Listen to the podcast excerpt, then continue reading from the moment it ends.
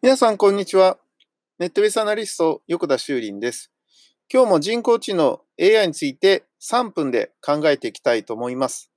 まあ、最近、医療系関係のですね、AI の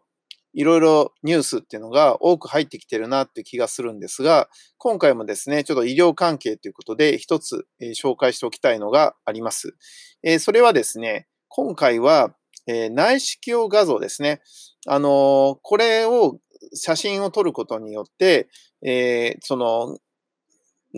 撮った写真から癌をね、見つけることができるっていうものを、オリンパスさんが開発したっていうものです。これは、あの、ちょっとね、普通の人にとっては、スマートフォンで簡単に、その内視鏡の写真を撮れないわけなんで、あの、ちょっとなかなかね、その部分では、あの、病院向けのものなので、ちょっとお高くて450万円とかするらしいんですけど、ただ今までは、その人間が見てですね、今までの経験とか、もしくはこういうものだったら、癌の可能性があると、こういうふうに曇りが出てたら影が、影があったら怪しいんだとかってやってたけど、実際にはそれを見逃してしまったり、その分からなかったりすることがあったのが、やっぱ AI っていうのはですね、その辺の学習が人間の経験を超えますので、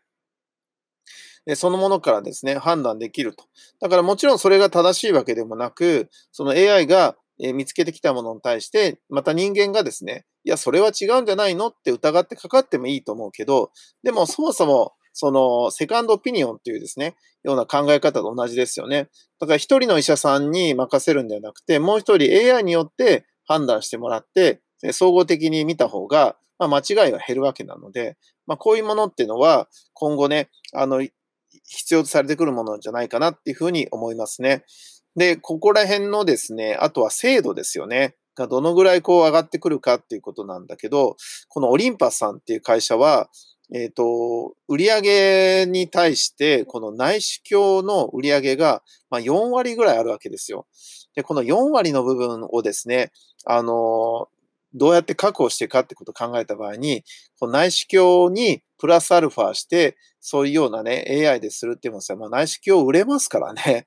あの、まあ、自分、これは病院側ではなくて、オリンパスさん側の、あの、た、企みっていうか、目論みになるんかもしれませんが、まあ、あの、なるべく一般の方にはですね、あの、安くですね、たくさんの病院さんに普及させるような風にね、持っていってほしいなと思うんですけどね。まあちょっとその辺は間に一つ入ってますから難しいかもしれませんがね、期待したいところであります。ネットビスアナリスト、横田修林でした。ありがとうございました。ではまた明日。